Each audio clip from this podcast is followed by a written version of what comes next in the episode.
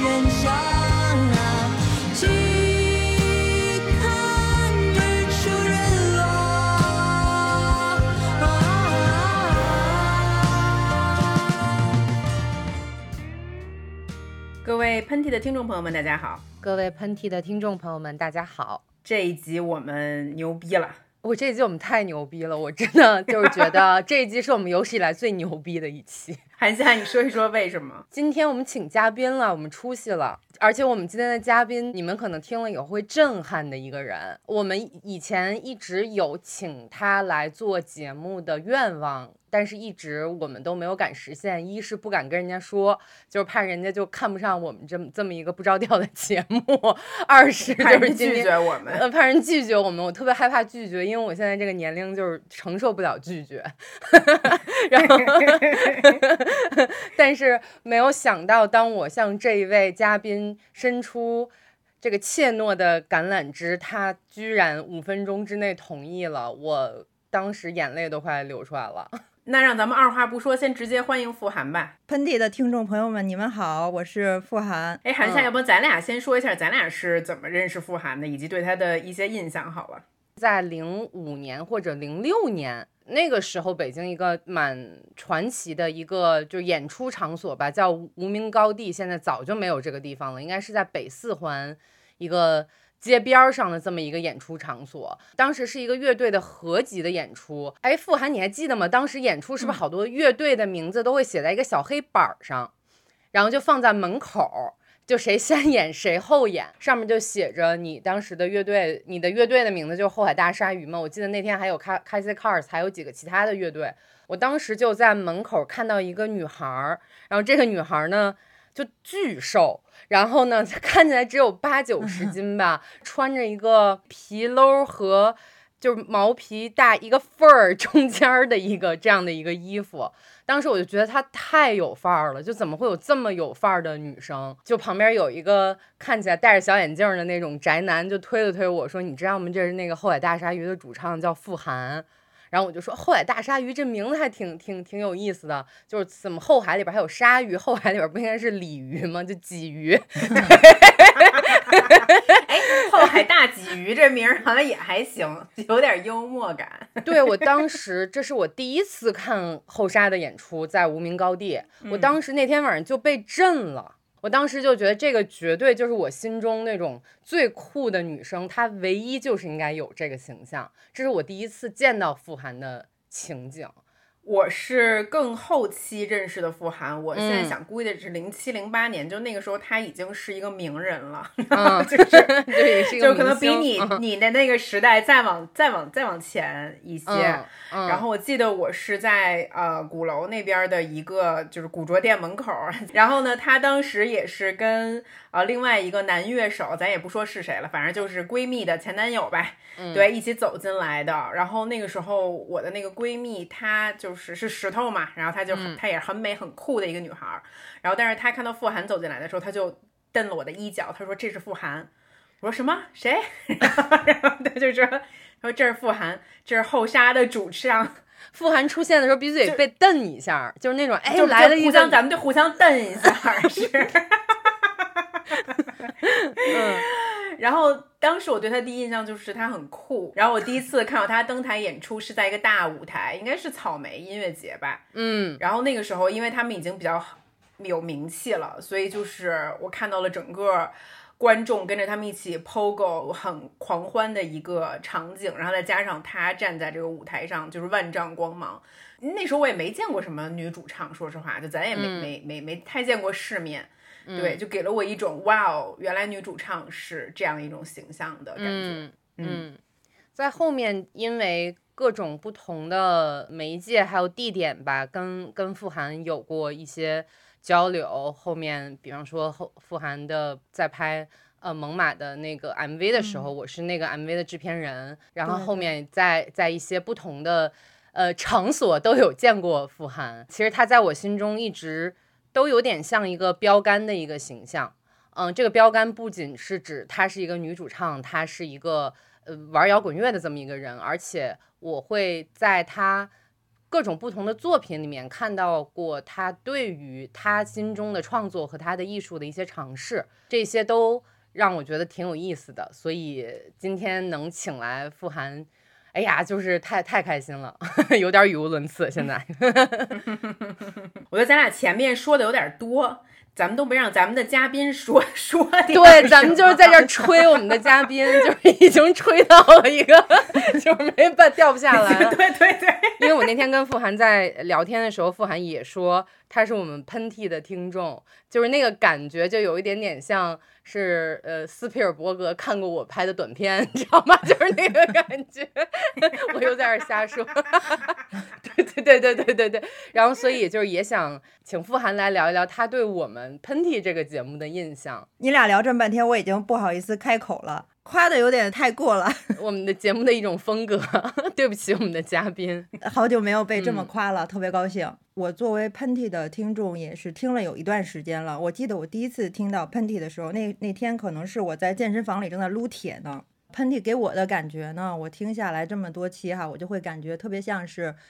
当然我们是认识的，然后其实就算是我们不认识，我也会感觉好像是两个呃我挺熟悉的女性朋友，她们两个在我的客厅里或者在房间里在聊天儿。然后我就可以听着他们分享的内容，就好像我在他们身边一样。而且他们俩聊的内容呢，我就觉得特别敢聊，而且还特别 特别逗。嗯，从精神到肉体上，我觉得都是可以给我们这个听众很多干货的。这块儿我觉得韩夏咱俩有点逼着嘉宾，就是捧咱们俩的意思，就是 那就说到这儿行了，谢谢傅涵。我我喜欢这句话，从从精神上到肉体上都给我们一些力量。确实，但是 anyway，咱们不得不说，这次请傅涵来的，其中还有一个契机，是因为他的人生确实在最近发生了一些变化。说一下请傅涵的原因吧。其实我一直都有在看傅涵的微博，但是在这个九月份，我突然看到傅涵发了一条微博，在比较细致的描述自己去年怀孕生子这个过程，以及在中间经历的一些困难。其实这件事情挺让我觉得感触的，然后我就立刻把这条微博发给了主子。嗯嗯嗯，我就在想啊，与本来在我们心中是一个这么自由、这么酷的一个女生，一个创作者，一个音乐人，当然现在还是在我们心中是一样的酷的这么一个人。她在经历了这件事情，她的身份的转变，她对于自己身份转变的认识，我们就很好奇，想跟她聊一聊，在过去的这一两年中到底发生了什么。嗯，那不如我们先让傅涵自己给我们说一说吧，就是二零二三年对你来说是一个什么样的一年？嗯，二零二三年对我来说可能是一个比较神奇的一年，就是这一年我经历的事情是以前这么多年的人生当中没有从来没有体验过，也就是你想象你也想象不到的这个体验会是什么样子的这么一年。然后最重要的就是今年生了宝宝，对。那当你发现就是自己真的怀孕了的时候，那一瞬间是什么样的感受？嗯，其实你真的发现自己怀孕之后，那个瞬瞬间，你还没有把自己真正的身份变成到一个母亲这样的一个身份，有点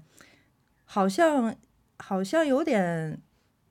变化，但是你的心理上又没有完全的转变过来。那九个月的这个怀孕的过程中，有哪一个你你觉得哪些瞬间会让你觉得有点不一样了呢？其实，在怀孕前前一段时间，一呃前几个月里边吧，就是我心态上其实和之前可能没有太大的变化，就好像一切除除了身体上的变化之外，觉得没有什么，嗯，心理上没有那么多的变化。但是我在中间，可能在四五个月的时候，有一次去产检的时候，那个时候就是产检完了，我觉得可能就可以回家了，然后大夫却把我们给留下来了，然后说，呃，现在发现一点问题，说。这个孩子的心跳特别的快，当时已经到了二百二百六左右，嗯，那是很就非常的嗯快。就是当时我一下就懵了，大夫然后就把我们给留下来，让我当天就住院了，一下就住到 ICU 里面了。然后那个医院的来了一个新生儿的监护科的这么一个大夫，他来跟我说说，如果说现在给你用的这个心脏的药，嗯、不能够起作用的话，那可能就要紧急的把它剖出来了。哦，我想当时不是四个，当时应该是二十四周，还是很早。对对，非常早。然后我知道这个之后，我就是非常的，一下就懵了。于是，在那接下来的五天里面，我就是住在医院，呃，然后我身上接了很多就是去监听心跳、监听 baby 心跳的这样的仪器嘛。所以在那五天里，我是二十四小时一直在听着，嗯，他的心跳怎么从非常的快一点一点的降下来。在这五天的过程当中，嗯可能因为我一直在听着他的心跳，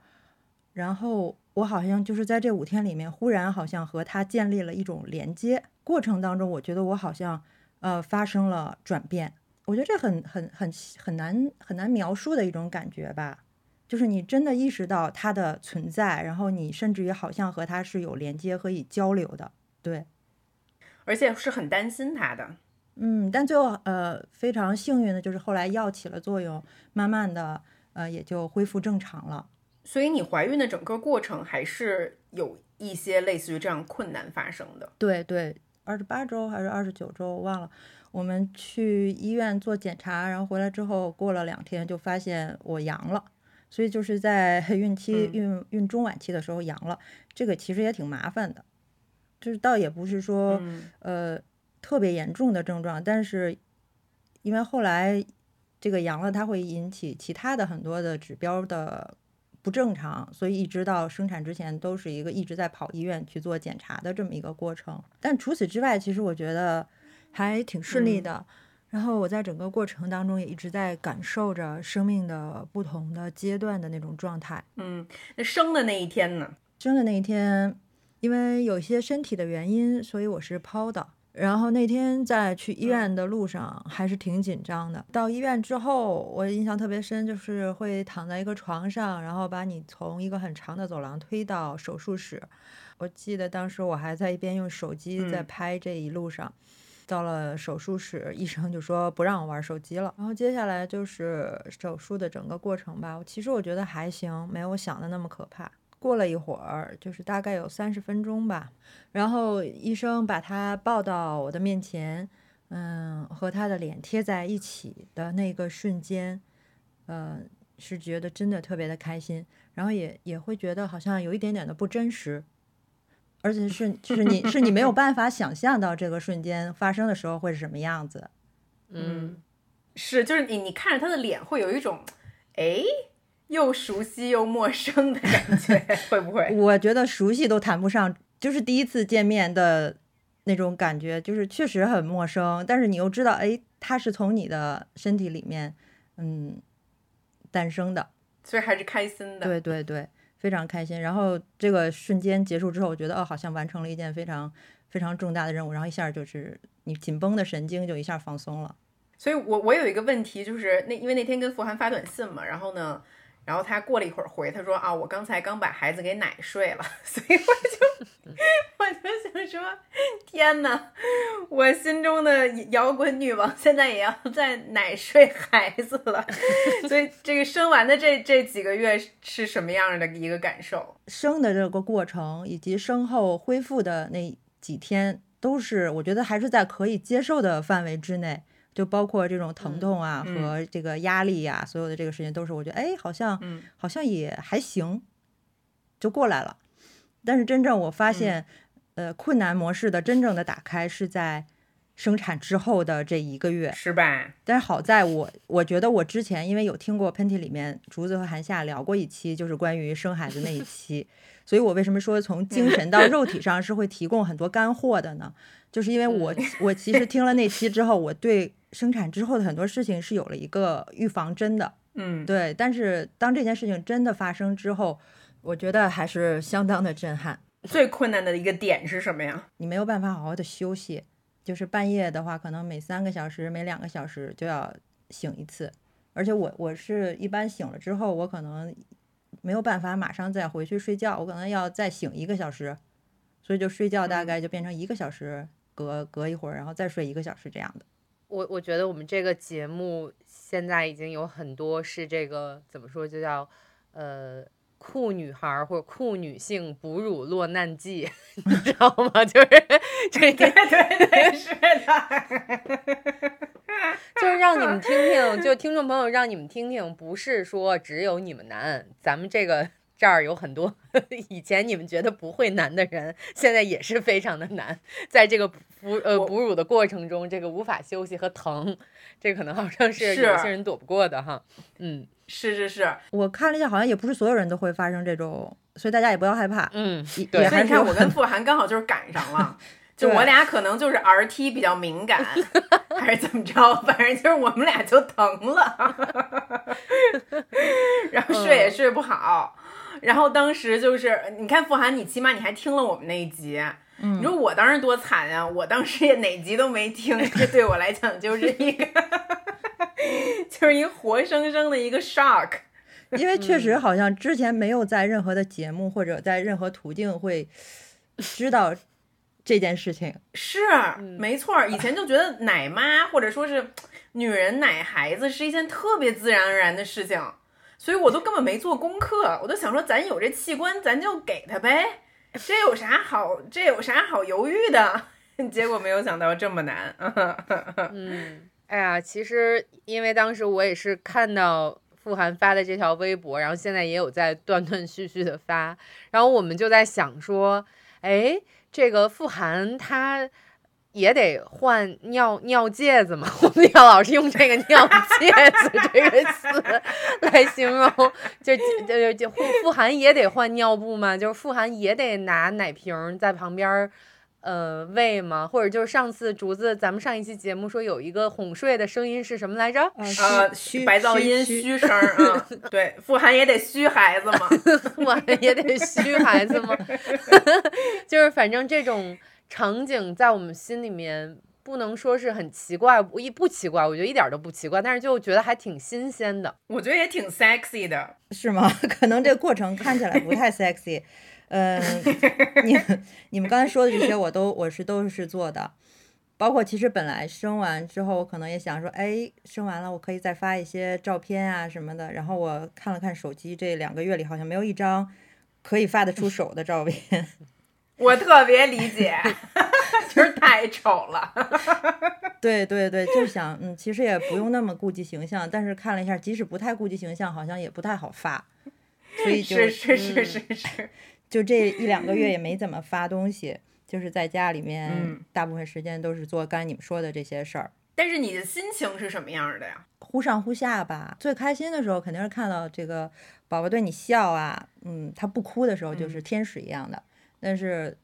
他哭起来或者是你半夜不停的起床的这个过程，你就会觉得。呃，还是挺难受的，尤其是我在现在这个阶段，我觉得我还没有完全的掌握怎么来带孩子的这个规律，所以我很多嗯时候就觉得非常的手足无措吧，就是嗯会觉得有时候带孩子好像是一门玄学。特别多的学问，呃，对他，而且即使我掌握了大量的学问，我仍然做不好这件事儿。是就是你看的跟你实操的就是两回事儿。对对对，而且好像这个规律在别人身上都轻易的可以实现的方法，在我这儿都不太见效。是，就是它不像你原来，比如说你做音乐吧，是吧？对对就是咱们可能或者说咱们拍摄吧，咱们咱们搞不定一个事儿，你跟别人交流了之后，你改进了之后，它立刻有成效。但是弄孩子这事，因为他这对方不受你控制，所以有时候有用，有时候就是没用。对对对，我我就在想说，在竹子这儿，因为他这个第二个也快 pop 出来了嘛，就万一这个第二个第二个跟第一个是完全不同的性格，你所有的这一套就得重新再来一遍，你得创造一个新的方式，就可能是你第一套，太有可能了。就是第一套的那个方式就不不不 apply，你知道吧？就没有办嗯法到这个第第二个上面，所以我我还是。有点好，或者是有点满期，也不能用期待这个词吧，就是想看看到时候会怎么样，就希望希望第二个能跟第一个，就第二个身上能吸取一些经验，嗯对，因为每一个孩子生出来，他的他的脾气你都是无法控制的。嗯，但在这里面，我其实特别好奇，就是摇滚明星在哄孩子的时候，给孩子唱什么歌啊？对，有时候就是瞎编，然后有的时候那天我我是在屋里弹琴，我说想啊，好久没弹琴，我想弹一会儿琴，然后这时候他哭了。然后就把他推到推到我这边儿，我就开始给他弹弹湘琴，一弹他就不哭了。然后我一停，哦我发现他又开始哭了。那个下午我就开始给他不停的弹湘琴，弹一些我自己的歌。我觉得我有几首歌还挺适合给就是小孩儿、小婴儿、小宝宝弹的。然后那下午就给他弹这两首歌。有一天是我自己在那儿放电视的时候，然后开始放多丽帕的那个芭比。嗯然后他本来也是在哭的时候，听到这首歌就不哭了。后来我就发现，好像每个下午到这个时间，我只要给他放这首歌，他就可以不哭。你看那个竹子，这就是音乐人有的一项多于我们的功能，对吧？是 那傅涵有一个问题嗯想问你，就是你这个身份转变的时间还不长嘛？就在这个刚嗯刚成为妈妈这几个月里面，你有没有觉得很低落的瞬间呢？我觉得这其中有一个原因，可能是因为你的身体的荷尔蒙的变化吧。所以我其实我这一段心情就是跟坐过山车一样，忽高忽低，忽高忽低的。那你有大哭过吗？大哭啊，好像没有，有小哭。小哭是因为什么呀？小哭好像就是生完了那一个月里面吧，就是情绪是比较低落，再加上在那个时候你又不知道这样的状况会持续多久，所以那个时候嗯就会有时候有有那么一次吧，一两次。我就唯一记得当时我女儿把我就是作的太疼了的时候，然后当时我就让他去嘬我老公的手指头，我我说你先感受一下这个婴儿的嘬力，你先给我，你就别在旁边跟我说什么，就别跟我嘚逼任何东西，你感受一下，你再想象他现在嘬的是我的 RT，好不好？所以就是我的身体我做主，我要是说我这事儿能干，我就能干；这事儿我要干不了，到时候我就真的就就就甩胳膊肘，我就不干了。是，哎，那傅涵，你觉嗯得除了你成为母亲，或者是你需要去照顾这个新生的小婴儿，嗯，你你生活中或者你的世界里面最大的变化是什么？我会发现我的时间变得非常的碎片化。嗯、很多时候这一天的时间都不是太能由我来掌控了，就是我只能是去跟随他的节奏。嗯、因为嗯其实我在怀孕之前的话，我其实是一个比较怎么说，我的时间基本上都是可以由我自己来支配的，我可以自己来计划我这一天、我这一个月、我这礼拜、这一年要干什么。这两个月吧，因为可能我也是刚刚进入这个身份，两个月没有完全的掌握这个这个作息的规律什么的，所以我就会感觉我的时间是变成了很碎片化的，而且我是在这些碎片里面去争取更多的时间，能够有一点给我自己使用。其实我会觉得最大的变化是在于这块儿，嗯，但你会难受吗？就觉得自己的时间不由自己控制了。像竹子有分享，他到后面他的时间慢慢的是可以经过好好的计划，是可以好好使用的。所以我觉得在这个过程当中，我倒不是特别着急，我觉得还是好好的去享受这个这个阶段吧。嗯你这心态比我当时要放松多了。我当时就是有一种，就是可能就很就很难，就觉得我我要抓住点过去的什么。嗯。但其实我现在回看的话，就觉得，因为傅涵现在是差不多两个月嘛，就哪、我觉得你生完孩子的前三个月，哪怕半年，你就你就你就放松吧，你忘记过去的自己吧，无所谓，你就是 follow your feeling，你就你就是就哪怕就是享受现在就是在家待着，嗯。也没关系。我当时就太想证明我我不能待着，我我我还是一个事业型女性，对我还是得干点事儿，就就这种感觉，反而是是没有必要，因为我觉得女人的天性有很多的方面，嗯，对你现在就享受你现在这个身份和角色就好了，嗯，对我特别理解。我觉得我现在能够比较坦然，可能也是因为因为有听过呃竹子来分享她的这个过程，所以我会知道这个事儿它到后面一定是会慢慢的好起来的。所以在现在这个阶段，呃，我其实特别希望自己可以慢慢学会顺其自然这件事儿，因为我其实我在以前的这么多年的过程当中，一直都是我给自己设定一个目标，我要按照这个目标，呃，按计划分嗯步走的去执行，我要人定胜天，必定能实现。但是，对，但是后来我发现有些事情吧，你你越这么强求，好像也反而会是反效果，尤其是在这件事情上。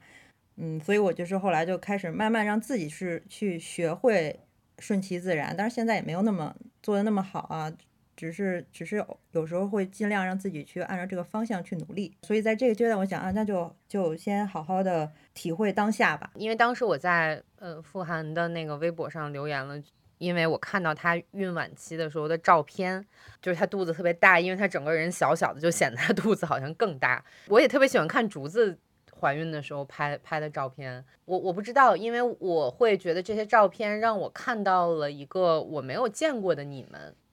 嗯，就是我嗯没有见过的你们，这个应该怎么形容呢？就它不是说有很多人说这个怀孕的时候你的荷尔蒙会变化，对吧？这个荷尔蒙会让你更美，或者是你你有一种母亲的力量。我我甚至于于觉觉得这种没有见过的你们，不是真的只关于你们母亲的身份的。嗯。我觉得我看到了一种坚强，就是一种超越于我们所熟悉的那种女性力量的那种强大，而那种强大是你要去孕育一个生命的那种强大，也是你要跟自己去对话，跟自己去对抗，或者是跟自己害怕的、恐惧的事情去对抗的那种强大。就这个是我从你们的这些照片里面所获取的一种力量，就甚至于是我一个没有当妈妈，也没有计划当妈妈的人可以获取的那种力量。就由这个总结，我可能会有一个问题，然后这个问题是问你们两个人的，嗯，嗯就是在这种身份转变，就是做妈妈的这个过程中，你们怎么去看待失去自己？就是你们还是原来的那个人吗？因为你们两个都是颇有名气的内容创作者，可能在不同的方面啊，就是你们会害怕，就是当妈妈或者是自己的时间被占据这件事情，让你们跟年轻人脱轨了吗？就是你们不够酷了吗？就这个问题我很好奇。以前我问过竹子这个问题，就是现在这个问题也抛嗯给傅涵，也抛给又要再一次做妈妈的主子。嗯，对，嗯，傅涵先说吧。我觉得我我现在啊，到现在这两个多月的过程当中，我目前还没有感觉说我有失去自己的这个感觉。嗯像刚才说的，我是感觉我失去自己的时间了，但我觉得它和嗯失去自己之间其实还是有本质上的差别的。怎么说呢？我觉得就是我们有时候在对这个身份在，就是一直在寻找自己的身份。比如说没有没有怀孕生孩子的呃时候，可能我们有时候女性会觉得缺失这个作为母亲的身份觉得焦虑，或者成为母亲之后又会觉得自己的身份好像被母亲这个身份所所代替了，也会觉得焦虑。我们我我觉得最要比较重要的是，我们不要自己在自己的内心里面去给自己 judge 自己。我觉得这其实挺重要的。就比如说外界会有很多声音，但是我们可以做的是，我们不要把这种外界的声音内化到自己的心里面，就是不要去自己给自己一个 judge 的标准啊，好像我成为或者没有成为都是一个问题。然后作为创作者来说，其实我也没有觉得它目前给我带来太大的。呃，影响吧，我会在这个过程当中寻找可以继续创作的方式，比如说，我其实在，呃生完之后，在坐月子的时候，我我那时候也是在一边儿在做音乐，就是我整了一个可以放床上的或者放沙发上那种小桌，然后我就把嗯电脑、小键盘什么的就摊床上或者摊沙发上。比如说这一天，呃，有一段时间，OK，那个，比如说孩子睡了，那我就可以在这一段时间里开始进行创作，因为在这个时候你是没有办法去外边玩啊，或者是出去去干很多你原来可以干的事儿，呃，反而创作变成了一个可以把我从这种单一的、很日复一日的生活当中解脱出来的一个很好的途径。就是我每天打开电脑开始创作的时候是，是我特别开心的一个时间，而且我会觉得在那个时间段里创作好像变得更加的容易，有很多东西在那个时候从脑子里冒出来。天呐，我觉得傅恒创作出来一个新的音乐流派，叫那个月月子音乐。是我后来就是我在整个孕期其实都在寻找那种可以很舒服、可以躺着做音乐的方式，因为以前都是坐着坐在电脑前面，我觉得肩颈啊都特别疼。然后现在我觉得我特别喜欢躺在沙发上写歌词，就是躺着能呃多躺一会儿是一会儿。嗯，解锁了一个新技能。嗯，就就是因为我觉得傅涵他他的内容创作跟呃我的内容创作之间有一个不一样的地方，就是他还是可以允许自己去沉淀一下，嗯就是让让时间沉淀下来。比如说，他可以用现在这段时间去写一个音乐，然后慢慢去发表。嗯然后，但是对于像嗯我我这样的一个内容创作者的话，我们就更要求及时性。嗯嗯，就是对于网络内容创作者啊、就比如说你你说我要是真的是几个月不发东西的话，我自己心里面也会慌，而且大家很多时候会，比如说富含的很多音乐，它可以更抽象化它一些感受，但是呃，像我们这种内容创作者的话，就是别人会期待你具象化你的感受，嗯。嗯，所以说在这个时候，我我我我我就没有富含那么 chill，我有时候就会经常想说，可是我现在我 TMD，我现在感受都是在育儿这上面，嗯。呃，所以我会怕我在此时此刻难以和大家 relate 到，因为有有的，比如说我我关在家里一天，就是我都面对都是屎尿屁、喂奶什么刷奶瓶这些事儿，然后但是我站在阳台上，我往下一看，就上海的街道还是这么热闹，然后年轻的姑娘们还是。嗯，踩着高跟儿，飘着香味儿，嗯 对，所以我我就，然后我就，然后我又，我就，我就会很抽离，我就想说，哪种感受是真实的，哪种感受是值得拿出来跟大家分享的，嗯，所以我可能会有这上面的一种脱轨和和和不够确定。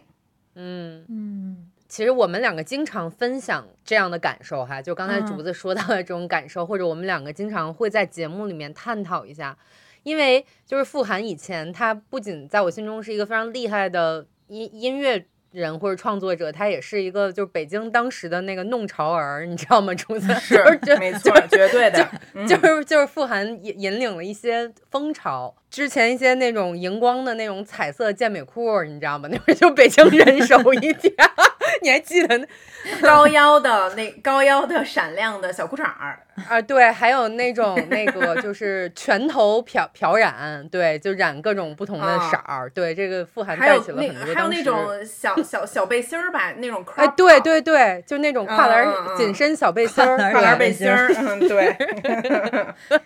嗯。就是就是傅涵带带起了很多风潮，就是他在我心中一直是一个就是北京的 it girl 那种感觉啊。嗯嗯然后嗯我也知道你自己是很喜欢时尚，你很喜欢用不同的装扮来装扮你自己，就是有有有不同的形象这样子。就是你会不会嗯担心说，当你成为了一个母亲，当你成为一个妈妈，就是大家都会以妈妈的这个身份来看待你，而嗯忘记了以前你身上的一些，就是别人觉得你很厉害，或者是超出于其他人的这些地方呢？你会有这样的担心吗？我好像现在还没有这个呃担心，我反而觉得嗯这是也挺酷的事儿，就是你年轻的时候，你有年轻的那种生命力的状态，嗯但是当你进入到人生的新的阶段之后，呃，怀孕之后或者成为妈妈之后，你仍然可以很酷的去做你自己，或者去做出很多以前超越以前的事情。我觉得可能有时候我们会有这样的担心，也是因为我们在呃以前的很多的，比如说文艺作品啊，或者这种创作的电影啊，这种里边大多时候母亲的形象都是一个相夫教子，或者去呃很很伟大、很很照顾家里的这样的一个形象，所以我们会担心啊自己是不是会失去自我啊，或者不酷了。那其实其实作为母亲，你仍然可以可以很酷，包括。就是刚好在我怀孕的时候，你可以看那那个那时候是 Rihanna 在呃 Super Bowl，嗯。她嗯她做了她的那场表演，那是非常精彩的一个表演，而且她呃嗯。穿了一身红衣服，她的她的身材就你可以明显看出来她即将成为母亲，就是我觉得嗯。那是一个非常精彩的表演，而且也非常的酷。其实我觉得现在可能越来越多的成为母亲的女性，她们愿意去分享自己呃怀孕或者成为母亲之后，仍然可以呈现出来的那种非常旺盛的生命力。我我总是嗯在这个过程当中，我会想，我经过它之后，我想我什么时候可以开始慢慢的恢复我的呃锻炼呀，所有东西，我会慢慢的再变成一个新的我，我就很期待这个过程。哎，我觉得傅涵说的特别好，就是嗯尤其刚才你你你提到瑞安娜那个，就这个在 Super Bowl 上那个表演，我立刻脑海里面就浮现出她穿着那身红衣服的那个画面了。嗯啊，然后我也特别希望傅涵，就是你把自己调整好了之后，你出来的时候，啊，可以毫不掩饰你有了新的身份，但是你还是你自己。就我很期待你你你把这个新的身份加入之后，一一个有一有一种更加综合的呈现。嗯因为真的就是，就比包括这是我第二次怀孕嘛，嗯对我也是觉得，就现在的女孩儿变得越来越牛逼了。啊，就不像是像原来那么单一了，对，就包括我，其实这次呃，基本上整个孕期都还在健身嘛，然后包括今天早上起来，我还在跟我的健身教练聊，就好多时候我的我健身并不是说真的是在这时候非得练什么块儿，因为这时候咱也咱也练不出什么块儿了，咱可能就保持一个基础的一水平吧，但更多的时候我是为了锻炼我的心灵。我就是想告诉我自己，我我我我我可以做这件事儿，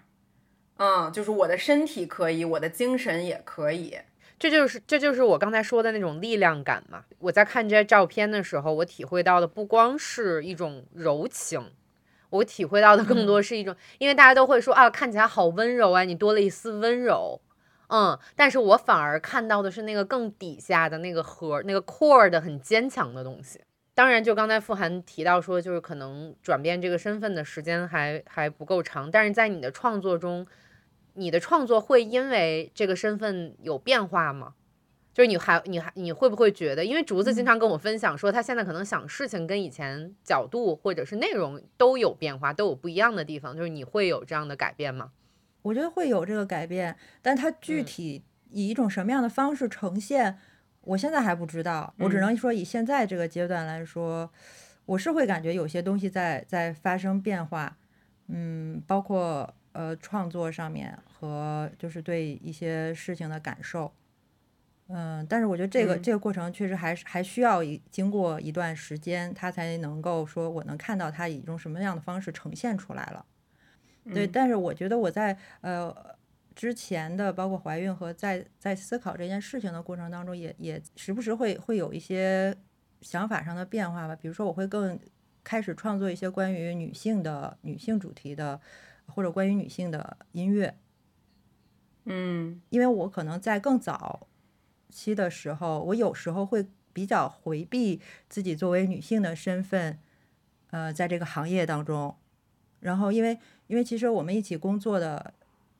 身边的人都是男性嘛，所以有时候你就会嗯觉得我可能希望自己和他们，嗯，更。呃，就是在这个工作环境当中，我不希望我去强调我的女性身份，但是到后来，我其实开始发现，我们没有必要去回避这个事情，就是顺顺其自然的去。如果我有一些更偏向于女性化的表达，那我是可以不用去不好意思的去表达的。对，所以我在我自己的个人的音乐里面，可能会更加更更加进一些这种偏向于女性的感受的音乐。哎，我觉得这点很有意思哎，因为嗯就韩夏经常说女导演已经是在导演行业里面性别比例非常低的了，但是我觉得如嗯果是在摇滚圈，尤其是乐手的话，我觉得女乐手的比例可能比女导演还低。呃，嗯就更不要提，就是说站在自己的女性身份出发，然后去进行一些表达的女乐手了。嗯对，我觉得它都是在随着可能时代的一个一个变化，也大家的这种想法也在产生变化。比如说一开始早，嗯，刚开始玩乐队的时候，其实那时候，我觉得可能咱们的那时候的想法都差不多，就是都会觉得自己和男的其实也没有多大区别，嗯嗯是吧？就比如说男的从小男的能干的事儿，我们都可以干，然后甚至于我们就是也可以做的呃很好，做得更好，那都可以。所以我们不会太去强调这个事情，而且有时候我们会很比较好强嘛，就是恨不得觉得呃我得比你还爷们儿。没错。你能你能喝几瓶儿？你喝两瓶儿，我就喝三瓶儿。真的真的，哎，那想想那个时候，就是可能在富含特别活跃的那段时间，他好像是一个对女性更物化的一个时间段，对不对？嗯，好我们如果我们想回去想一下，嗯，其实现在已经是一个比那个时候要进步了一些，或者说是对于女性身份更加宽容的时间点了，在现在这个时代。对，我觉得可能是我们更加去接纳自己的这个女性的身份吧，不管是作为创作者，还是作为母亲，还是作为呃独立女性。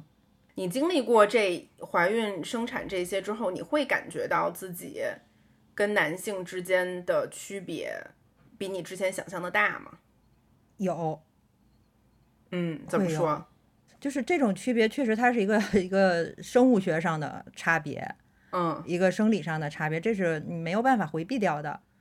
在这个过程之前，我都是觉得我我和就是很多事情都是和男的一样，嗯，没有嗯什么太大的差别。但是在这个过程当中，你确实感受，嗯，这个生物学或者或者说这种生理上面的差差距差别，它其实会有很多关于我们生活、我们性格、我们所经受的这些经历的不同，它是确确实实的在影响着我们。嗯，但其实这个嗯差别具体去怎么来化解，我觉得也很难一时半会儿的想明白。包括因为嗯。我有时候半夜因为老是要醒嘛，所以有时候也会刷一刷手机看看，比如说在这个时间段很，我就会发现很多很多在这个时间段和我差不多的母亲也在同样的发出这样类似的一些文字啊或者图片什么的，你就会发现嗯，好像很多人可能他们也在有这样的感受吧。是，就是你很多时候男性是确实无法共情的，无论他是一个多么好的爸爸、一个丈夫，但是在这种时候他确实很难共情。我最近还是在改我的那个长篇的剧本嘛，然后我就在思考一个词叫女性的面相。其实我经常会收到一些评论，无论是在喷嚏里还是在我自己的社交网络上，就上面都在写说，韩夏就是你看到就是。竹子或者是你的朋友，就是家庭和美，你知道吗？就是膝下 承欢，真的用这个词了，膝下承欢，又要有新的生命诞生了，然后它是家庭和美的样子，就是你不会觉得很难受嘛，就是你不会觉得很嗯孤独嘛，嗯，然后包括其实这个问题也，因为我们两个之间的生活和我们的创作都被捆绑的比较紧嘛，对吧？然后也、也会有身边的朋友在问我这样的问题，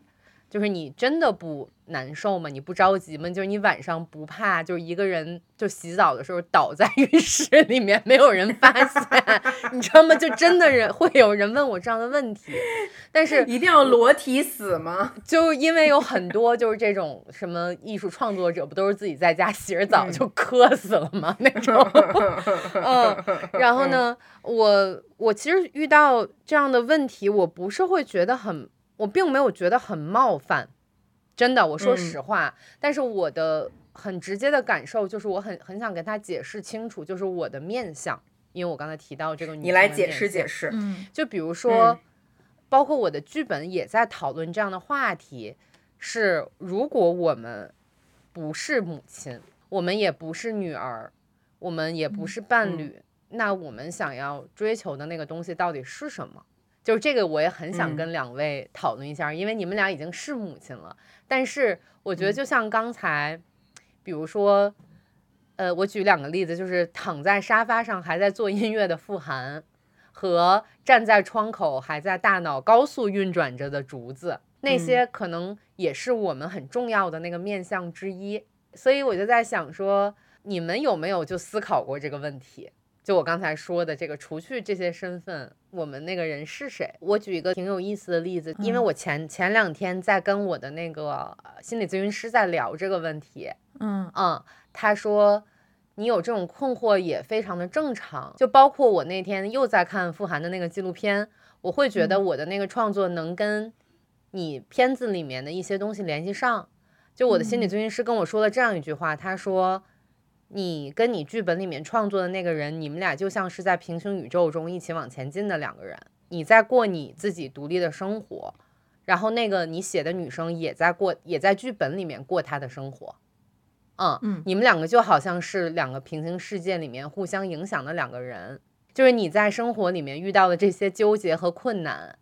一定是可以赋予到你剧本里面这个人物的。只有你痛苦了、开开心了、成长了，那个人才能够痛苦、开心和成长。其实这句话非常的打动我，就我是我就会觉得说，哦，好像真的是这样。就作作为一个我，我如果没有这些身份的话，我也是一个非常热爱体验生活的人。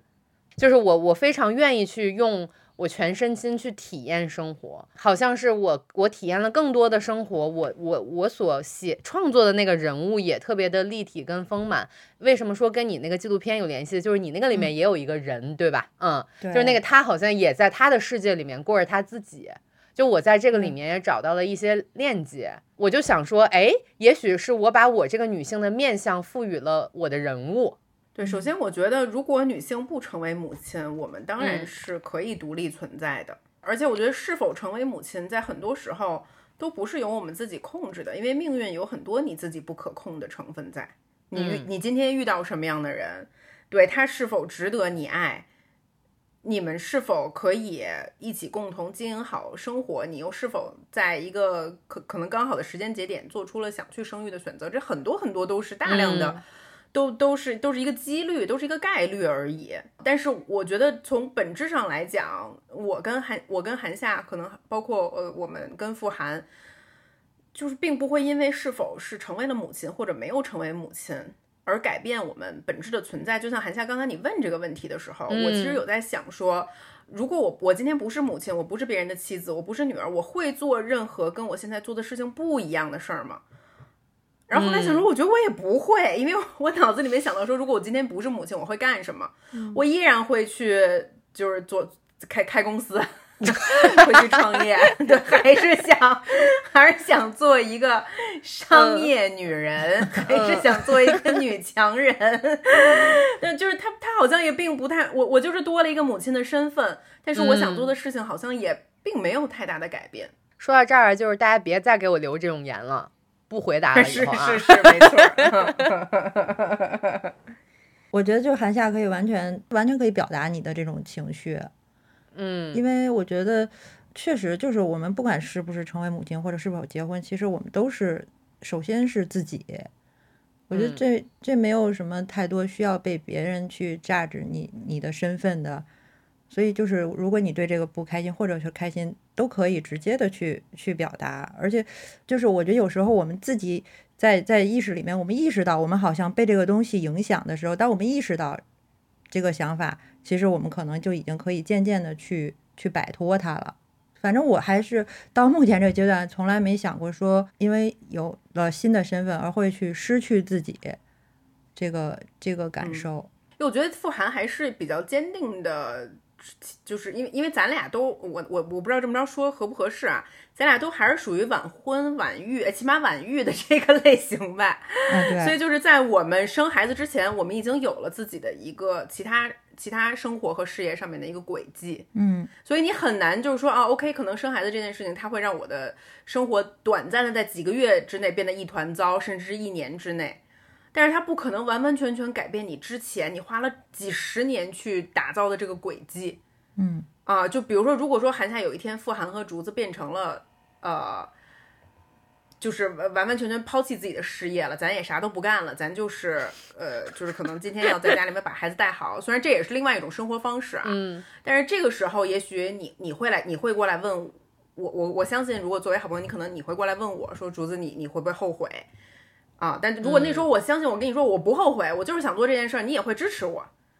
嗯，会，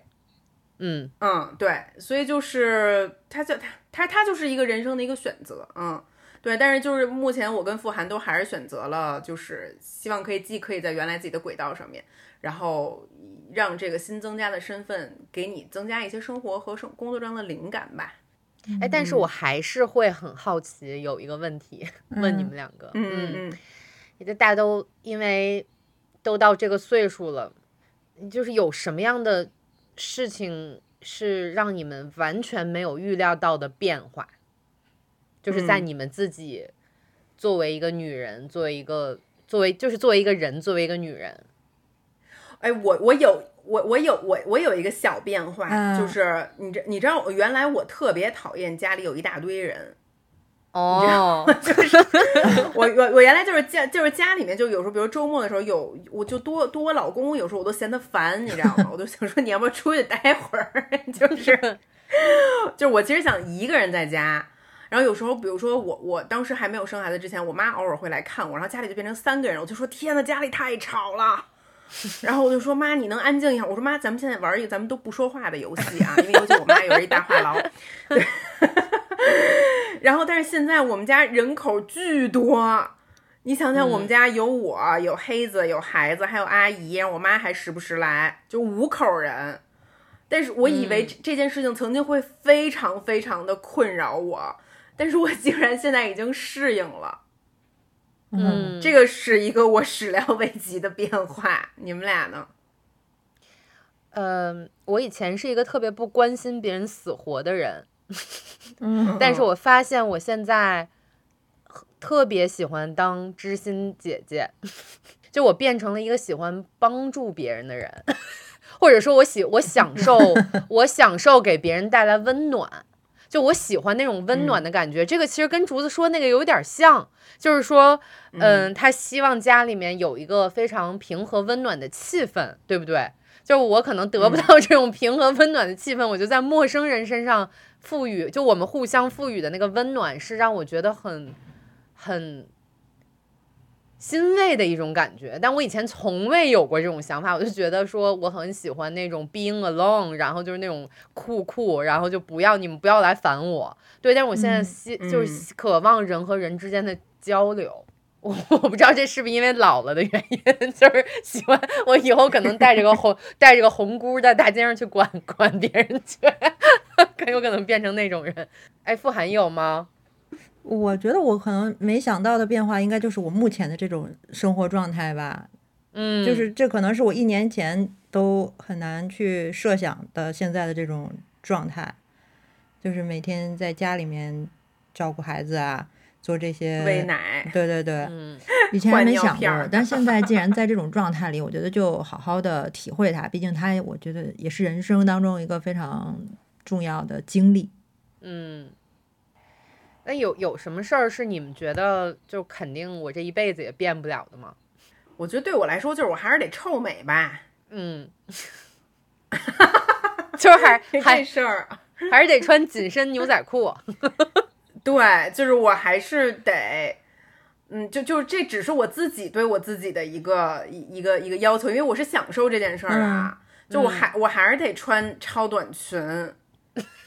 嗯，我觉得这个可能是，就是我不知道到七十岁的时候会不会改变，就我还是得穿比基尼。就你别看我就我无论怀孕成什么样了，嗯，我都不穿连体泳衣，我就要穿比基尼。就是很 很有可能，就是很有可能就是将来你们家有一个一米七七、一米八六还有一米九的三个人在前面儿，就后边儿跟着一个穿超短裙和比基尼的老太太。我呢，其实我特别简单，就是我还是一个不会不开玩笑的人。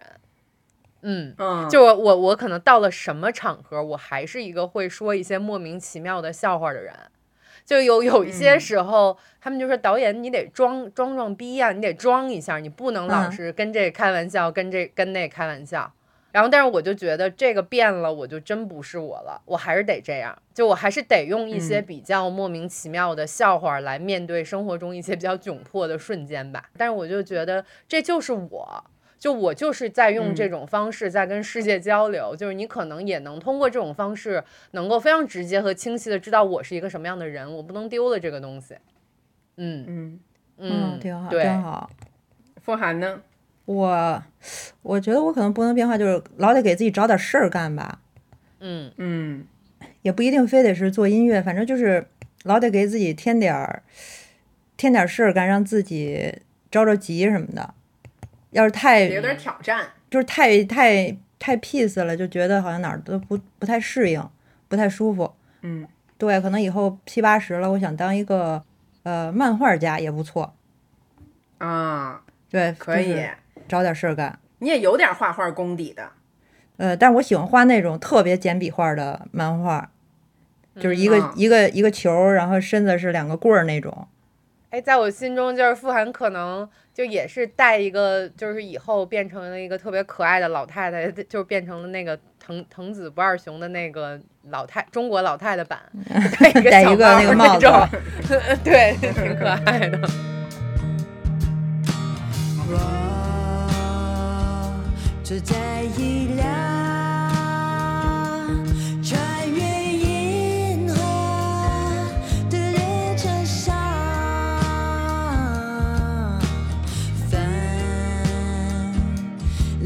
了千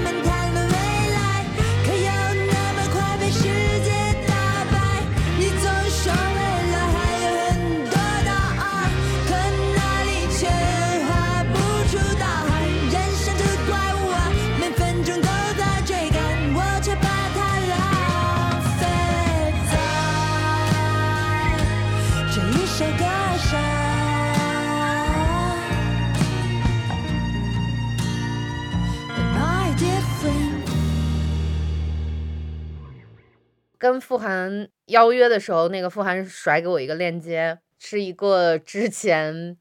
关于他的创作的一个纪录片，也也是嗯我的嗯那个好朋友徐远卓他的那个集书宅拍的，对吧？写的这个这个纪录片叫《让时间温柔宇宙浪漫》。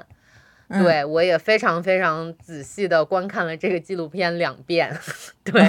然后他也说了说自己过去这几年中的一些创作的核心和方向，对吧？就也特别欢迎大家去 B 站上去看这个纪录片。然后那傅涵最近在做什么项目啊？就有没有在做很新的东西？呃，我最近呃，其实还是有在继续呃完成我在纪录片里面去做的这件事情。嗯，其实这个纪录片里它讲的就是我从其实从零八年开始我就开始创作了一个虚拟的我，然后这个虚拟的嗯我其实它是可以存在于虚拟世界，或者是存在于任何一个时间地点当中。然后我是逐渐一步一步的，最开始是摄影，然后后来变成了有三 D 的影像这样的内容，后来就是加进了音乐，再到后来就是现场的表演，用一个各种方式去完成、去完善，把它带到这个现实世界当中来。去记录了这么一个过程，包括我在二零二一年发行了我的个人首张唱片《新世纪人类浪漫主义》，它也是我平行于乐队之外的音乐创作。这个唱片也是跟也是以这个虚拟人物为为主人公去创作的这么一张唱片，所以在这个纪录片里面，他大概就是讲了我怎么从一个想法开始去把它一点一点完成出来。然后现在其实我仍然是在继续去创作以他为呃主人公的新的故事，然后新的音乐，其实是很希望可以把它一直这样延续的做下去的。因为比如说，当将将来我那个七八十岁了，可能竹子还可以穿比基尼，呃，对，然后到时候我七八十岁了，我可能哎，我就用它来做很多我想要做，但是我那个时候可能没有办法去实现的表演或者音乐或者创作什么的。对，它会是一个一直陪伴我成长的这么一个人吧。对，而且我觉得它非常有意思的是，就是包括因为现在嘛，就是 AI 啊也好，或者很多新的技术的产生，它可以去帮我有更更简便或者更轻松一点的方式去实现它。不像最一开始可能零八年的时候，我去实现它的时候，我只能通过摄影，但是现在有更多的嗯虚拟的方式去让我把它做得更真实。哦，傅然说这个太有意思了，就是这个橘黄色头发这个原力女孩，这个小女孩，她其实也是随着时代和科技在发展的。嗯，对它也是随着这个进程在发展的。就比如说零八年的时候，它可能用摄影，或者是富含，嗯，用一些当时有的电脑软件，在给它赋予一个生命、一个形象。那现在你可能可能会用 Mid Journey 或者这种不断翻版的 Mid Journey，再去赋予它新的内容，对吧？对，而且最开始的时候，因为那时候还不太掌握各种这个电脑的方式嘛，所以最早就是嗯我自己来扮演他，我自己戴一假发，呃，穿着他那身衣服，去我各种想要去的地方拍拍照片儿。然后比如说我自己去去日本啊，或者其他地方的时候，我就把他这身衣服都放在箱子里，我就拖着箱子到那地儿了，比如到这个到这地方了，我就赶紧找一地儿把这身衣裳换上，然后再把那三脚架支在那儿。然后再摁一下，然后再跑回到那个位置 去去摆好这个姿势去去拍。那个时候拍了很多这样的照片，然后后来慢慢开始就发现那个哦，那是那时候疫情的时候就发现，哎，我没有办法去拍这些照片了，怎么办？然后我就发现我可以在电脑里面去给他建模，做出这么一个人，然后一下你就嗯发现这个世界就打开了，打通了。所以后来我我在现场演出的时候，相当于是我在我的屏幕上面，就是虚拟的方式去展示它，然后我们的音乐是现场去演奏。所以我觉得，其实我觉得形式还挺好玩的。哎，所以说这个女孩儿她和后海大鲨鱼的主唱之间的联系嗯，是什么呢？其实怎么说呢，她像另外一个我吧，就是我、嗯我会觉得有点像那个动画片《红辣椒》那个里边那种身份转换。嗯，就是他平时可能是一个、一个研究员这样的一个身份，但是他在进入到梦的这个世界里面之后，他就可以变成了一个呃完全不一样的形象，然后可以在天上飞或者去变成任何形象都可以。所以它其实是一个我的另外的一部分人格吧，然后还有一部分可能它就不属于我了，它就是我创造出来之后，他自己也会有自己的一个性格一个状态。就你们不同的地方在哪里呢？嗯，不同地方可能他首先他肯定是他可以永远是这个样子，但我觉得我自己是可以是会随着年龄的增长，我是会变老的。那他可以永远停留在这样一个状态里面。他是不被时间所限定的人。嗯，对对，而且他是可以去有很多嗯、呃超越时间或者物理的限制的这种东西吧。而且我想慢慢的可能会逐渐去给他增加很多新的故事或者新的内容。能跟我们透露一下，就是这嗯个新的内容和新的方向大概是什么样子，以及有没有可能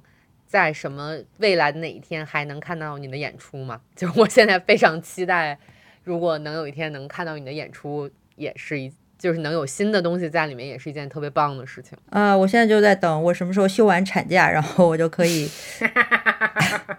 因为我我我其实我不知道产假到底是多长时间，所以我有时候会问，哎，我请那个请问产假到底是多多久？然后我就想，我可以回答你这个问题，哦，好，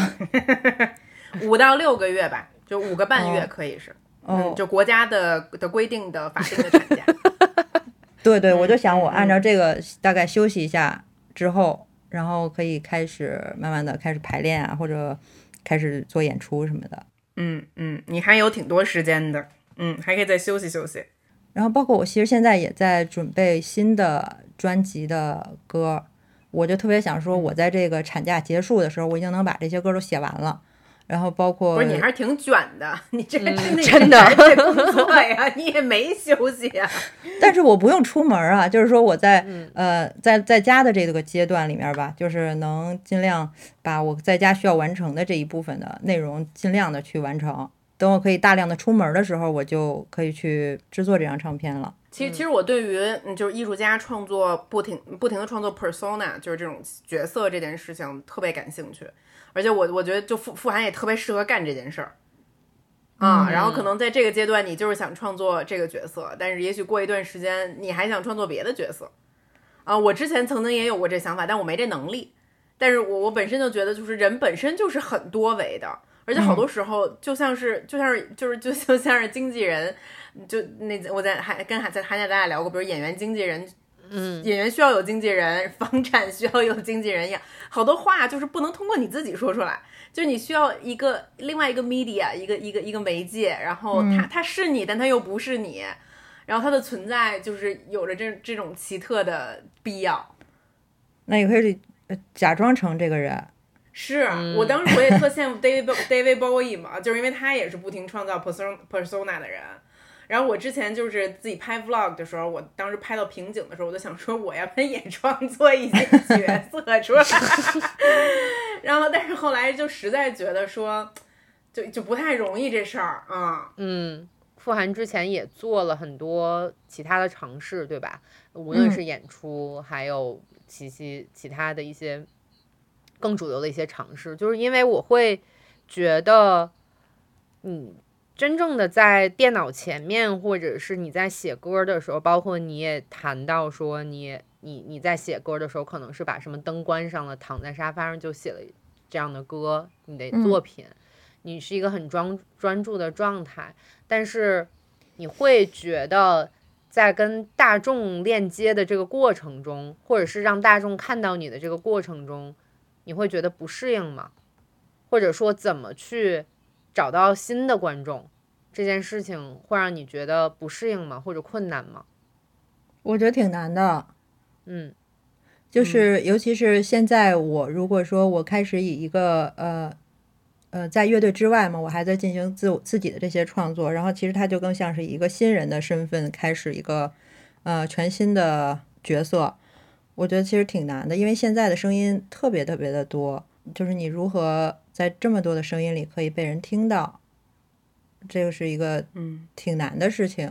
其实我也一直在想，怎么能够去达到这种平衡。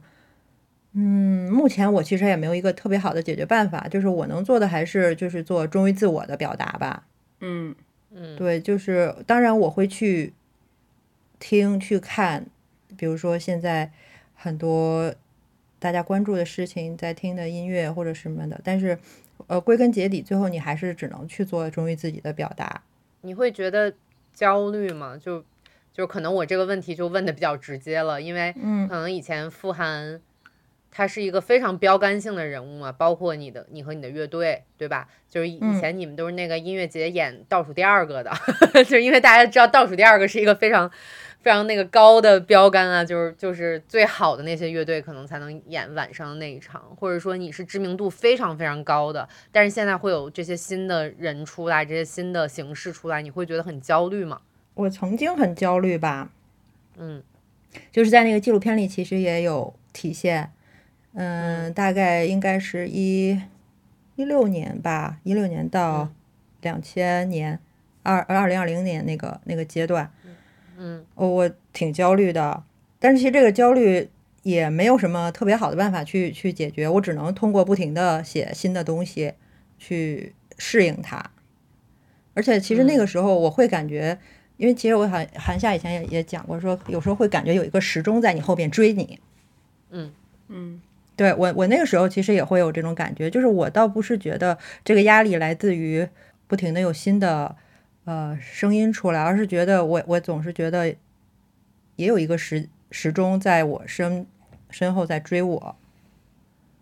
所以那个时候的焦虑是来自于这样的一个、一个状态，就是我觉得我有好多事情想做，但是时间好像不太够用。包括我有想到刚才韩夏说说和听听众去链接的这个这个事情，其实我在特别早以前有有过这种感受，就是在可能一三年或者就是那时候我们出了第二张唱片嘛，然后那张嗯唱片我们其实就是形式上做的非常的新，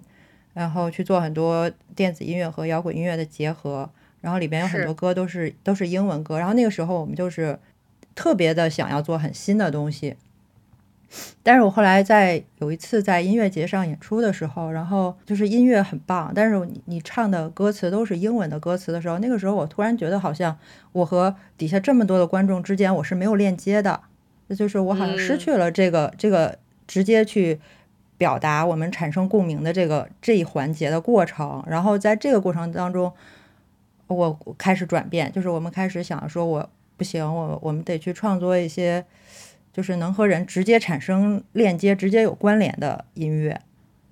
嗯，所以对，所以在那后来我们就开始写了新的，就是后面第三张的唱片嘛。然后这个转变其实它一直延续到现在，就是对我现在来说，我觉得呃形式上的新或者不新，其实它不是特别的重要了。就是我还是嗯想要去在你做自我表达的过程当中，这个东西肯定是很真实的。那么这种真实，它一定会传达给那些听到他的人。那其实这个之间，他就产生了这个链接。就因为我觉得中文是一种比较含蓄的语言，就中文它有自己的节奏和自己的律动，就是如果你能够找找到这个律动，那就是它就会是一个特别好的音乐。因为可能我们听的大多数这种摇滚乐或者流行乐，它最早都是从英文歌开始的，那所以它最嗯顺其自然的方式，可能最简单的方式就是我们在英文的里边儿去唱这些东西，会相对的简单一些吧。然后我觉得，呃，中文就是你需要再去重新，呃，重新 recreate it，就是重新去创作这个东西，让它适合在这样的一个音乐节奏里面，在这个语境里面去表达。而且会不会就是押韵上面也更难？呃，难，但是没关系，就是我有时候写的也不太押韵。情感链接更重要。对对对，我觉得还是情感的链接更重要一些。嗯我觉得这个傅涵说的，刚才说搭建这个音乐框架，但是往里填歌词特别难，有点像我在写剧本的时候，台词特别难。哎，是，嗯最让我头疼的就是这个台词，因为台词是通过你的角色要真实跟被观众听见的，嗯就是它不是说像一些里面的镜头语言，那我可以通过一些镜头，我可以通过一些比较炫的东西，或者一些导演手法，呃，或者一些后期，我让它变成一个样子。但是台词我就是变不成一个样子，它就是在里面最真实的，在让你的人物跟让观众的心听见的那一个部分。其实很像啊，这个过程，所以我现在好多台词都空着呢，就是也要往里添台词。傅涵也是，这歌的旋律有了，但歌词空着呢。对就是哎，那我想嗯问韩夏，那你去嗯写这些、呃台词的时候，你是不是就得转换你的人格，就变成你所创作的这个人的人格，然后去说他的说他的话呢？你都不知道我有多可笑。我可能在写台词的那一段时间，我真的是要在家角色扮演，嗯我要自己把 我自 我自己要把这，比方说里边有一男的，有一女的，有一老头儿，嗯也有一个老头儿跟他女儿，那我就真的要把自己想象成这个老头儿。我甚至有的时候会穿上老头儿的衣服，真的真的我不开玩笑，因为我是那种特别体验派的那种，但是我又不能说像你似的在电在电电脑里边画一个老头儿，我就只能自己当那个老头儿，我就在家。我在家里边想象，如果是一个这样的瘫痪的老头儿在床上嗯躺着的时候，要说什么样的话，他要做什么样的事情，就很多那你是躺在床上。是的，我有的时候会把自己逼哭，就我真的演不出来这个老头儿，或者说我就是不满意这些台词。对，但是嗯我发现我真实在演的时候，我写出来的那个台词。嗯，比如说我我给大家举一个例子，就是我写一个父亲怎么在辱骂他的女儿，对吧？就是最后我会嗯想说你你看你那样儿就跟你妈一样，你知道吗？就是你你会有这样的话，我就会会把自己带入那个老头儿的情境当中，其实是一个又痛苦又很有意思的过程。嗯，对，感觉听起来还有点精神分裂。对对对对对，所以好多好多编剧不出门嘛，没没办法进行正常生活。所以好多编剧在家其其实是这个过程，是吧？呃，我我不知道别人，反正可能只有我这么疯狂吧，别人也有他们自己比较正常的写作流程，或者大家都差不多。写傅涵写台写歌词的时候，有有一个你自己的进入状态的一个方法吗？那没有，我目前好像就是躺在沙发上的时候，觉得呃灵感比较多。就得躺舒服了。呃，对我就是得躺着舒服，就是好多特别激昂的歌词都是在瘫着的时候写出来的。所以你不需要，比如说出去走路或者是旅行，然后突然有一个灵感，你就是要得瘫着，然后望着天花板。以前也有过这个过程，有过这个阶段，就是不行，我得去旅游，我得看世界，嗯我得冒险。然后那时候写《新耀野》那首歌的时候，其实就有过这个过程，就是我那个歌其实旋律啊、什么编曲都已经写好了，然后都都录都录完了，还差歌词没有没有写完，就是只差唱了。我特别着急，我不知道该怎么办了。然后那时候就自己逼自己，在家也逼不出来，后来就出去旅游，去印度，去很多地方，然后觉得在路上一定能解决这个问题。然后回来之后发现还是没解决，最后是。呃，旅游回来之后，在家里面又憋了很长时间，最后快把自己逼疯了，然后写出来了。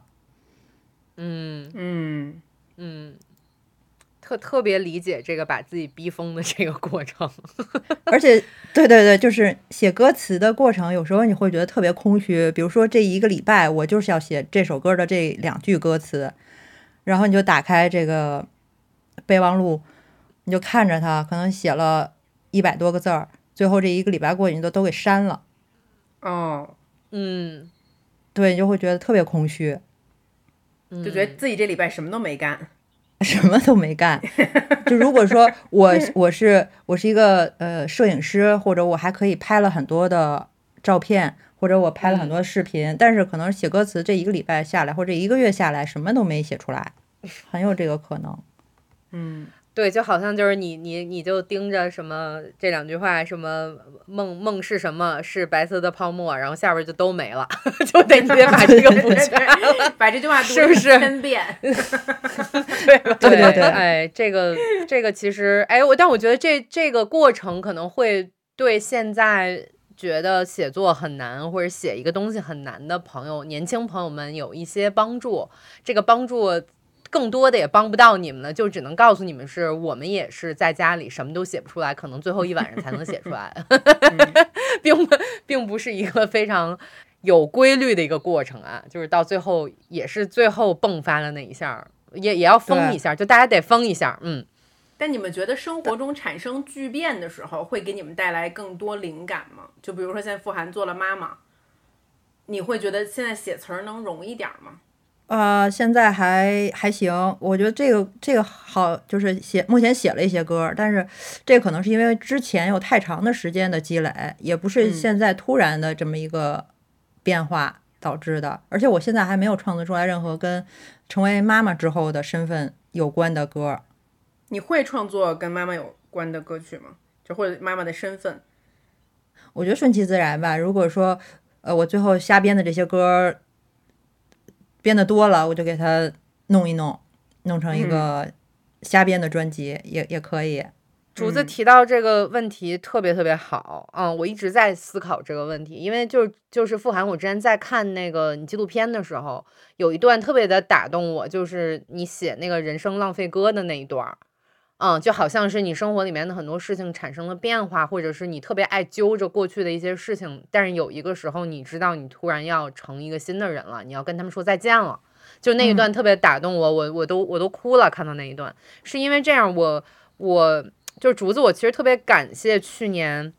就是我宠物去世的那个，我不是感谢这件事情，但我感感谢之后它给我带来的这种感受。嗯，其实，在今年的这六个月到八个月之间，我都在学会怎么告别这件事情。这件事情让我不得不去面对告别这件事情，以及我的这个长篇剧本。我用一句话说，其实它是关于一个女孩跟自己的过去告别的故事。嗯嗯无论是她痛苦的青春，她痛苦的童年，她痛苦的一些他人生中发生的一些痛苦跟纠结，他要跟这些事情说再见，然后走走向新的方向，走向新的人生里面。所以这个巨变是我没有体会过的，但是它一定给我带来了一些我从来没有体没有体会到的那那种创作灵感，而且我会觉得我们一直都是在一个不同不停的在说再见，不停的在告别的一个过程。直到我们自己跟自己告别，对吧？就我们的人生一直在学会怎么跟不同的事情告别，然后走进新的阶段里面，包括我们过去的自己、新呃过去的朋友、过去的爱人、过去的一切感情，怎么去学习它，也是我作为一个人，包括一个创作者，要不停不停的去学习的一个课题。嗯嗯。嗯嗯哎，你这让我想到，就是我我当妈之后呢，我其实现在最主要给诺儿唱两首歌，然后呢，嗯其中一首是呃《甜蜜蜜》，因为这是我为数不多能记住完整歌词的，因为这歌词特别简单。然后另外一首呢，就是张悬的《宝贝》啊，然后因为这首歌很早了嘛，然后他因为他那歌就感觉特适合唱给小孩儿听。啊，就是什么宝贝，什么什么什么，让你今夜都好眠，什么什么什么什么这这种的感觉就特适合当摇篮曲。然后我当时挺好奇的，因为我记得张悬他作为一个歌手，他发表这首歌的时候他很年轻。我但是但是当时我第一次听的时候我也没细想哈，我想说。我我后来就直接把它当做 那个哄小孩的歌来用了，然后就但是我想说他为什么会创作这首歌出来呢？我就去查了一下，哎，然后一查发现很有意思，这首歌是他青少年的时候写出来的，啊，那那个时候跟嗯他不跟肯定不可能有孩子呀，那原因是因为他跟他妈吵架了。然后他很伤心，他出去了，然后他一边自己走，然后一边在脑子里面有了这个旋律，有了这个歌词。他其实是把自己影射成了他歌词里面的那个宝贝，哦，嗯嗯，然后是他作为他的妈妈的身份去安慰了这个小宝贝，嗯，就是嗯就是嗯。就是啊、就是我的宝贝宝贝，什么给你一点甜甜，然后让你喜欢这个世界，让你的明天更的更、嗯。变得更美好，什么什么之类的这种的，所以我就觉得很有趣，就是就是就是创作者你，你有的时候很多时候不需要把自己的感受或者情绪直接的翻译成一一个一一一个故事一种语言，你可以变换自己的角色，然后把嗯。同样的感受抒发出来，这么说，我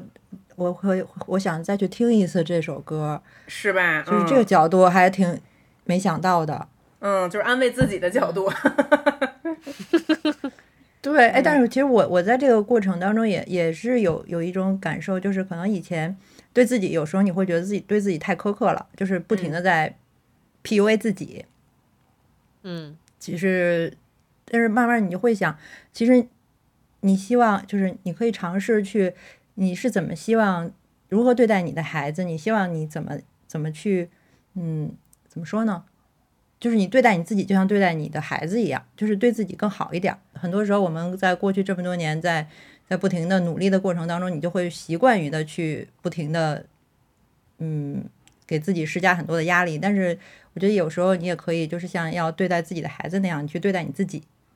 哎，这你让我想到，就是好多女女性说，她们很庆幸自己生了女儿的原因，是因为可以借助养育女儿的过程，重新疗愈一遍自己的童年。嗯。嗯嗯。嗯，就是可能我的嗯童年没有这样被深爱过，没有这样被温柔的对待过，然后但是我可以在这样对待我的女儿，来疗愈我过去的伤痛，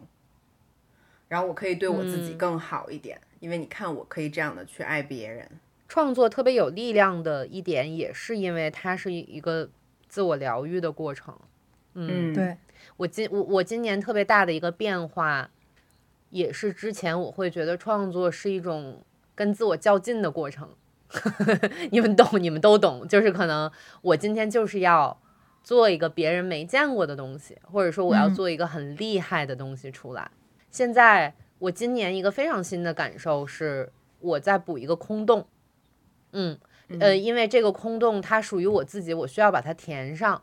而我这么幸运的是一个可以用写作、可以用歌唱、可以用各种各样的形式把它补上的这么一个过程。而最后我打下我在键盘敲下最后一个字的时候，我的第一个感觉是好治愈啊，而这种感觉是我从来没有体会过的。它跟自满、自卑和自信都没有关系，它就是自我疗愈。嗯嗯，它是自我看到，你看到了你自己，嗯对，你听到了你自己，这是让我觉得三十多岁也真挺好的一个 一个点吧。嗯，我二十多岁的时候从未从未体会过，我就是老觉得自己不行。二十多岁的时候，哎呀真差，然后现在觉得都挺好的，还行。挺好。就是确实我，我特特别理解这个。就我在创作那个那张唱片的过程中，其实也是体会到这种，就是它是一种自我疗愈的过程，或者自我补完的过程。嗯，最后就让傅涵放一首歌吧。行，那最后我就我们放一首，因为我最近在这个 哄孩子的过程当中，我会经常唱的两首歌，其中的一首是叫做《Milk Milky Way》，还有一首歌你经常唱的是哪个呀？呃，叫《自行车歌王》，就是那是一首特别特别欢特别欢乐的歌，我觉得其实它可能更适合小朋友去听吧。呃，傅涵也可以跟我们说一下，今天我们说的这些歌，还有你的作品，我们可以在哪儿看到吗？呃，这个纪录片的话，我们可以在像 B 站或者一些视频网站都可以看到。呃，让时间温柔，宇宙浪漫。然后也希望大家可以来到我的音乐人的页面，就是搜索傅涵，在各大音乐平台都可以在这地方听到我的歌。嗯嗯，那就让我们先听听这一首《Milky Way》。I see the stars in the sky, they're looking at me. And I'm looking back to the Milky Way. Time time again, I am asking the question again. Have you received my message?